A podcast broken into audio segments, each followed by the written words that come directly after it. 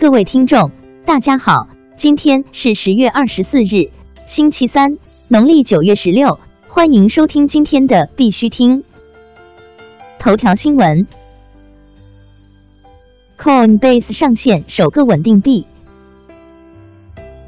据 CCM 报道，Coinbase 周二宣布，从今天开始，其用户可以购买、出售、发送和接收最初由 Circle 发起的稳定币 USDC。据悉，USDC 是 Coinbase 支持的首个稳定币。USDC 已在 Coinbase 的 iOS 及安卓应用上可用。Coinbase Pro 将在未来几周开始支持。Coinbase 表示，像 USDC 这样的基于区块链的数字美元与传统美元相比，优势是更容易编程，能够快速发送，能够在 APP 中使用，以及在本地存储。这就是为什么 Coinbase 认为这是迈向更开放的金融体系的重要一步。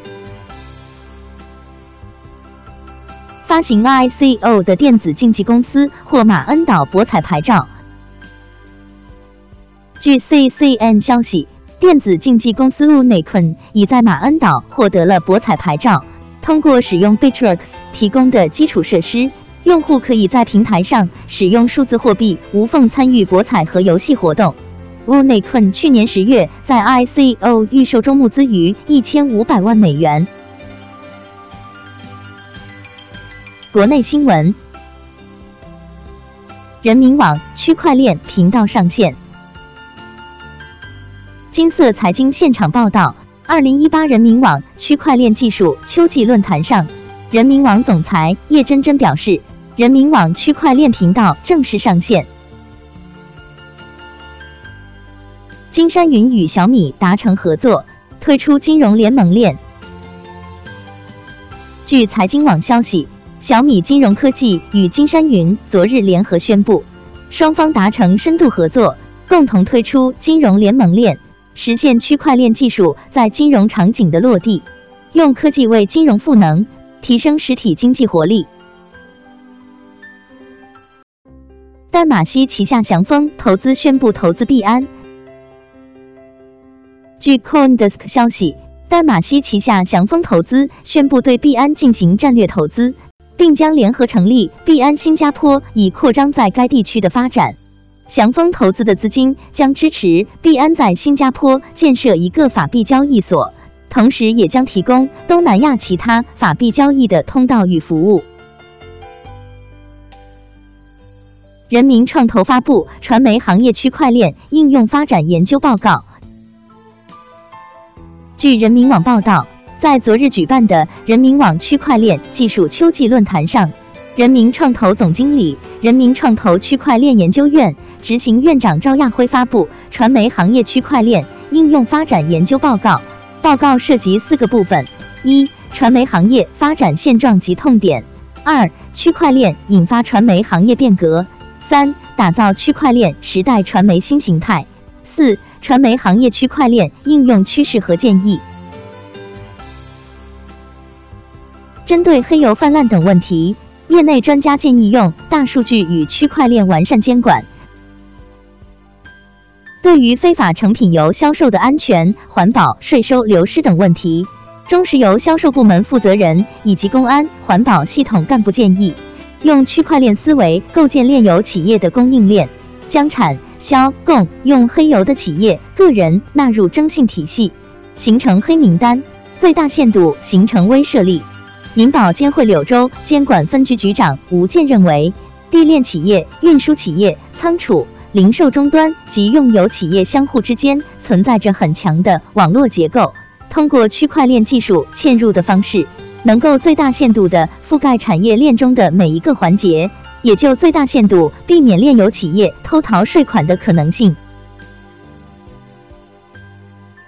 物美集团总裁张斌表示，建议率先采用区块链等技术发展武汉。近日，物美集团总裁张斌表示，武汉既是一个工业城市，更是中国最重要的商业城市。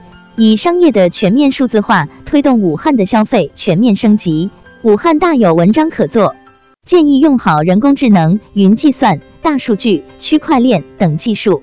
成为全国率先的典范，要运行现代流通技术，改造传统商业企业，进行混合所有制改造，使武汉的商业焕发青春。国际新闻：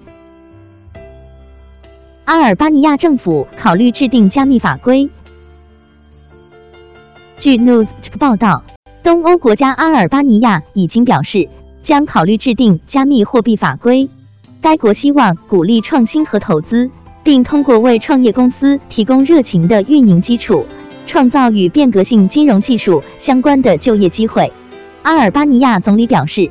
建立一个监管框架，有助于将该国建立成快速发展的金融技术领域的创新中心。甲骨文推出区块链应用程序云服务。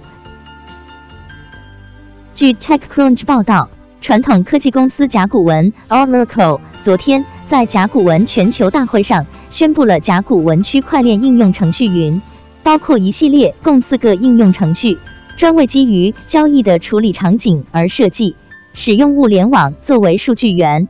据悉，该公司去年曾在全球大会上推出更为通用的区块链作为服务产品。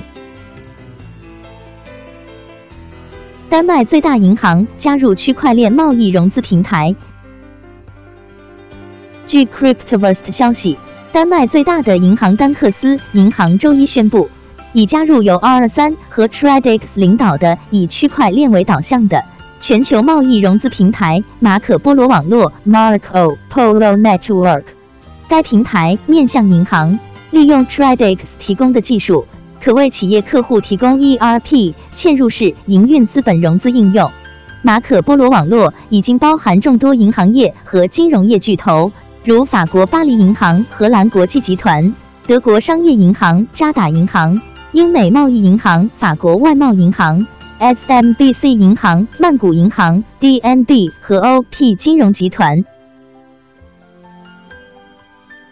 日本金融厅本周将通过虚拟货币交换业协会自主监管组织认证。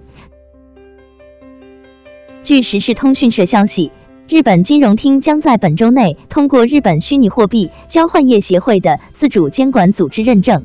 该协会制定了自律规则，并采取措施恢复因两次虚拟货币被盗而丢失的行业信任。其中十六家虚拟货币交易所将根据修订后的资金结算法进行自律管理。协会将对会员公司进行现场检查，如果存在违规行为，将暂停或取消会员资格。NYDFS 批准 Coinbase 托管信托公司。据纽约州金融服务部 NYDFS 网站消息，金融服务主管 Maria T. Volo 今天宣布，NYDFS 已批准 Coinbase 有关推出全资子公司 Coinbase 托管信托公司 Coinbase Custody Trust Company LLC 的申请，将作为有限目的的信托公司运营。NYDFS 授权 Coinbase 托管信托公司作为虚拟货币的托管机构，可接受 BTC、BCH、ETH、ETC、XRP 和 LTC。此前，Coinbase 于七月初宣布正式为机构投资者推出托管服务 Coinbase Custody。今天的必须听新闻播报就到这里。更多信息，敬请关注我们的微信公众号“必须听”。感谢各位听众的支持，祝大家度过美好的一天，明天见。